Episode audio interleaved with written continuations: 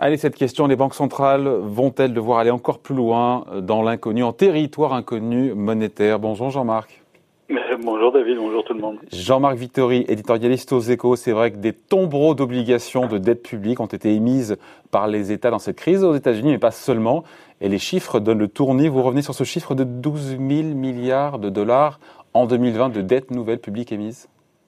Oui, c'est le chiffre qu'a sorti euh, l'Institut euh, de la finance internationale qui fait référence en la matière. Il a été confirmé euh, aujourd'hui par l'agence Standard Poor's. 12 600 milliards de, de dettes souveraines émises l'an dernier.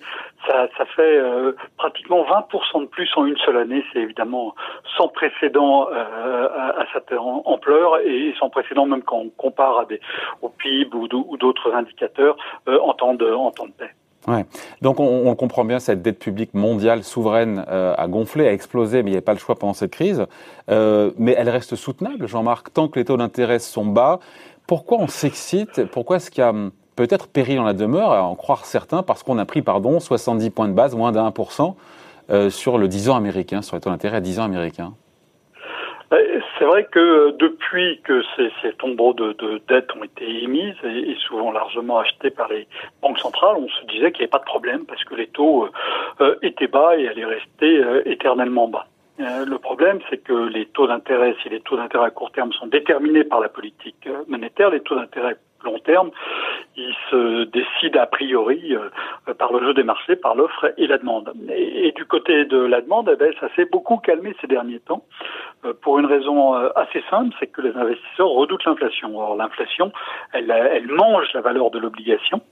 Et donc, euh, euh, les, les, détenteurs d'obligations ont exigé d'avoir un rendement plus élevé, c'est-à-dire un taux plus élevé, pour euh, garder ces, ces, obligations ou en acheter. Et donc, on a eu une remontée tout à fait sensible. Alors, ça s'est amorcé aux États-Unis euh, à l'automne dernier, mais ça a beaucoup accéléré euh, depuis le mois de janvier. Qu'est-ce qui s'est passé début janvier? Ben, Il y a eu les, les, les dernières élections aux États-Unis qui ont confirmé que Joe Biden aurait une majorité parlementaire et donc qui avait plus de chances de faire passer ces, ces plans économiques. Ce qui, est le cas ce week-end avec ce plan qui est passé à la Chambre des représentants ce week-end.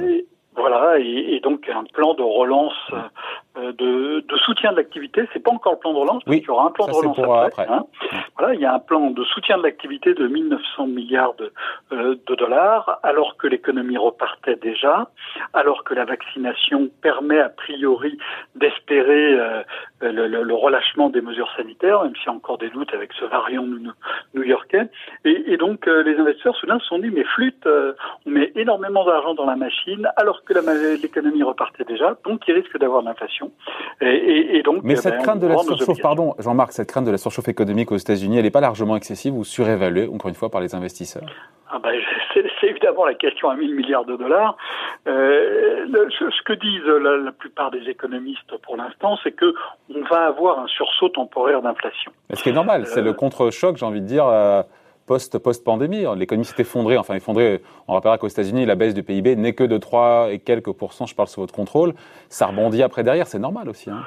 Oui, oui, puis mais, il y a toute une série de raisons euh, qui, qui font que qu'on va avoir ce, ce sursaut d'inflation. On a eu des chaînes d'approvisionnement des entreprises qui ont été euh, très très perturbées, et donc euh, des entreprises ont payé plus cher un certain nombre de, de, produits. Il y a des mesures sanitaires dans les entreprises, et ces mesures sanitaires elles coûtent de l'argent. on voit aussi que sur les matières premières, on, on, on va commencer même à payer le, le, prix de dix années de sous-investissement euh, dans, dans, dans, les, dans les recherches de nouveaux gisements. C'est vrai pour le pétrole, mais c'est vrai aussi pour beaucoup d'autres matières premières. On sait aussi qu'il va falloir des matières premières différentes pour, euh, pour euh, construire les, les, les, outils de la transition euh, écologique, et donc ça va faire aussi des pressions. Voilà, donc on a toute une série de facteurs qui font qu'on va avoir une, des, des hausses d'inflation. Il y a des, des hausses des prix, il y a aussi de, donc ça a priori c'est conjoncturel. Il y a des inquiétudes pour des mouvements plus plus structurels. Hein, vous savez que, que, Joe Biden compte toujours, même si c'est en négociation, relever le salaire minimum aux États-Unis à 15 dollars, alors que dans certains pour l'instant c'est pas dans son projet. Hein. Pas dans son euh. Euh, ben, si à la fin, enfin quand vous regardez la Chambre des représentants, euh, ils l'ont retiré pour pouvoir faire passer sans problème le plan de relance, euh, le plan de soutien, pardon. Oui. Euh, euh, au Sénat mais il compte le présenter par ailleurs dans une autre loi. Donc non, donc voilà, il y a, y a, des motifs d'inquiétude plus plus structurels, à la fois donc le, le salaire minimum euh, aux États-Unis, un monde qui serait moins mondialisé et donc moins d'efficacité, au profit de plus de résistance, mais mais ça coûtera de l'argent. Et, et, et, puis euh, puis donc donc aussi ces, interrogations sur les matières premières. Ouais. Mais pourquoi est-ce qu'une remontée, encore une fois, des taux longs peut être dangereuse? Parce qu'on reste quand même, pardon, à des niveaux qui sont excessivement bas. Si on avait su qu'on serait aux alentours pour cent sur le 10 ans américain et toujours zéro sur la dette française à 10 ans, franchement, il n'y a pas non plus de quoi s'exciter, non? N'y a pas de quoi s'exciter, sauf qu'on est dans un monde qui est beaucoup plus endetté. Hein, on, a commencé cet échange en évoquant les 12 000 milliards de dettes publiques supplémentaires. Il y a aussi beaucoup de dettes privées supplémentaires. Et, donc, plus euh, vous êtes dans un monde endetté, plus une variation même euh, pas très importante des taux d'intérêt euh, risque d'avoir des effets déstabilisateurs extrêmement violents et avec des risques de, donc de, faillite, de, panique financière. Voilà, dans, un monde très très endetté, des taux d'intérêt qui montent, ça a des effets beaucoup plus importants que dans un monde qui est moins endetté. Or, le monde s'est beaucoup endetté l'an dernier. Ouais. À partir de quel moment, Jean-Marc, les banques centrales vont pas mettre le haut là, mais se dire oh, maintenant euh, on arrête un petit peu, fin de la récré, vont devoir vraiment agir au-delà de parler? Alors, euh, je, je, je, vais répondre de deux manières à cette, euh, à cette question. La première, c'est ce qui s'est passé au Japon. Euh, Japon qui ils ont 20 ans, 10 ans d'avance sur nous. Hein. Voilà, oui, sur le sur le surendettement, sur enfin sur un endettement en tout cas très important. Et, et il y a cinq ans, la Banque du Japon a dit, ben, on va changer notre politique monétaire. Euh, D'abord, ben, euh, l'inflation, on peut la dépasser, on peut dépasser un peu les 2% qu'on s'était fixé comme objectif jusqu'à présent. Et puis, et puis, on va se rajouter un autre objectif qui est d'avoir des taux d'intérêt à 10 ans nuls. Euh, non, mais ça, c'est une révolution. C'est un truc qu'on n'arrive même pas à imaginer. Voilà. C'est dire un contrôle, c'est quasiment un contrôle total de la courbe des taux. C'est ce que fait, euh, c'est ce que fait effectivement le, le, le Japon. Et, pardon, je coupe juste, en gros, en creux, c'est on mettra le pognon qu'il faut, les euh, centaines de milliards de, pour le coup de yens en, de rachat d'actifs, pour que le 10 ans japonais reste à 0%. Voilà. Fait, il, leur, euh, il semble qu'ils aient une petite tolérance jusqu'à 0,2% les taux. Pour, Voilà. Mais, mais, mais c'est ça qu'ils font avec la promesse d'achat illimité si les taux dépassent ce niveau. Euh, ça paraît inimaginable d'ici, hein. déjà du point de vue de la, de la Fed et encore moins de la BCE. Hein ça paraît inimaginable, mais euh, ça paraissait inimaginable il y a, il y a quelques années d'avoir des banques centrales qui disent euh, ben finalement on peut avoir une inflation qui dépasse un peu 2%. Or, la Fed l'an dernier euh, euh, a changé euh, son interprétation, l'interprétation de son objectif de politique monétaire en disant avant on disait qu'il fallait avoir une inflation inférieure à mais proche de 2%. Maintenant, c'est deux au-delà pendant une certaine période de temps. Pendant un certain temps. L'expression employée, c'est un certain temps. Ah, c'est un peu flou, hein, un certain temps. Hein. Voilà. Euh, on sait que la, la, Banque centrale européenne est en train de mener la, la, même réflexion, et c'est encore, on aurait dit ça il y a cinq ans, on aurait, les doutes auraient été très très grands.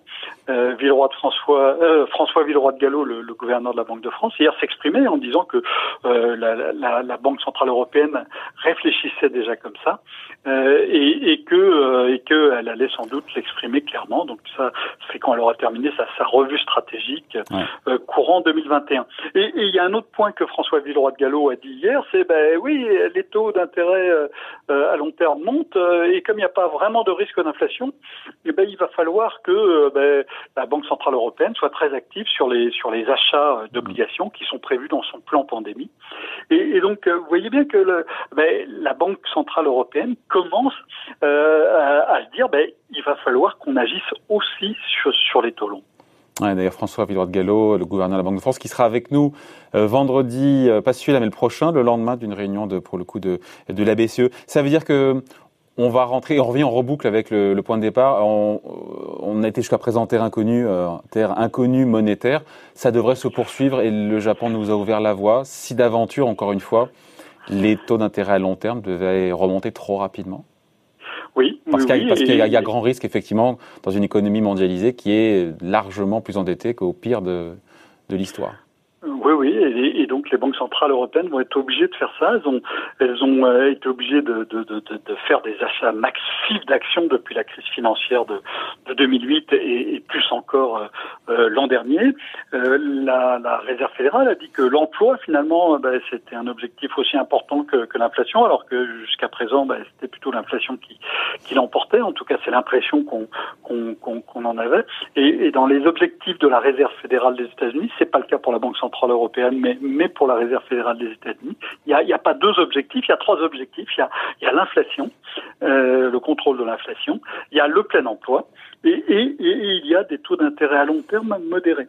Et, donc on voit bien que euh, euh, les banques centrales, qui ont déjà fait une, des, pas absolument considérables euh, depuis 12 ans, vont devoir continuer à en faire avec effectivement des doutes, des interrogations sur les effets de cette politique et, notamment sur la valeur profonde de la monnaie. Ouais quand même, on se quitte là-dessus, mais quand même, le contrôle de la courbe de taux par les banques centrales. Il faut dire qu'au Japon, ils achètent des ETF, pardon, des, des SICAV indiciels sur les actions aussi. Ils sont quand même allés très loin, les Japonais aussi, hein, pour le coup. Hein. Oui, oui, oui, oui, oui, mais. Non, mais après, c'est ça la question, c'est euh, vu l'impact, euh, comment dire, de, la richesse patrimoniale sur les, les différents actifs euh, financiers sur les ménages, on peut aussi avoir un objectif d'éviter un effondrement des marchés aussi. Jusqu'où on va après hein et quand les banques sont dépassées, euh, il n'y a plus de limite. voilà.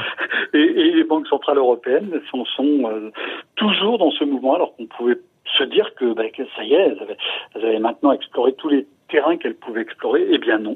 Euh, là, ce qui s'est passé ces dernières semaines sur les sur les marchés de taux, dont ouais. j'allais reparler un peu plus tard, euh, va, les amener à, à, devoir aller encore plus loin. Avec euh, l'utilisation de, de, nouveaux outils monétaires. Merci beaucoup, Jean-Marc Glittery, donc éditorialiste aux Échos. Merci, bonne journée.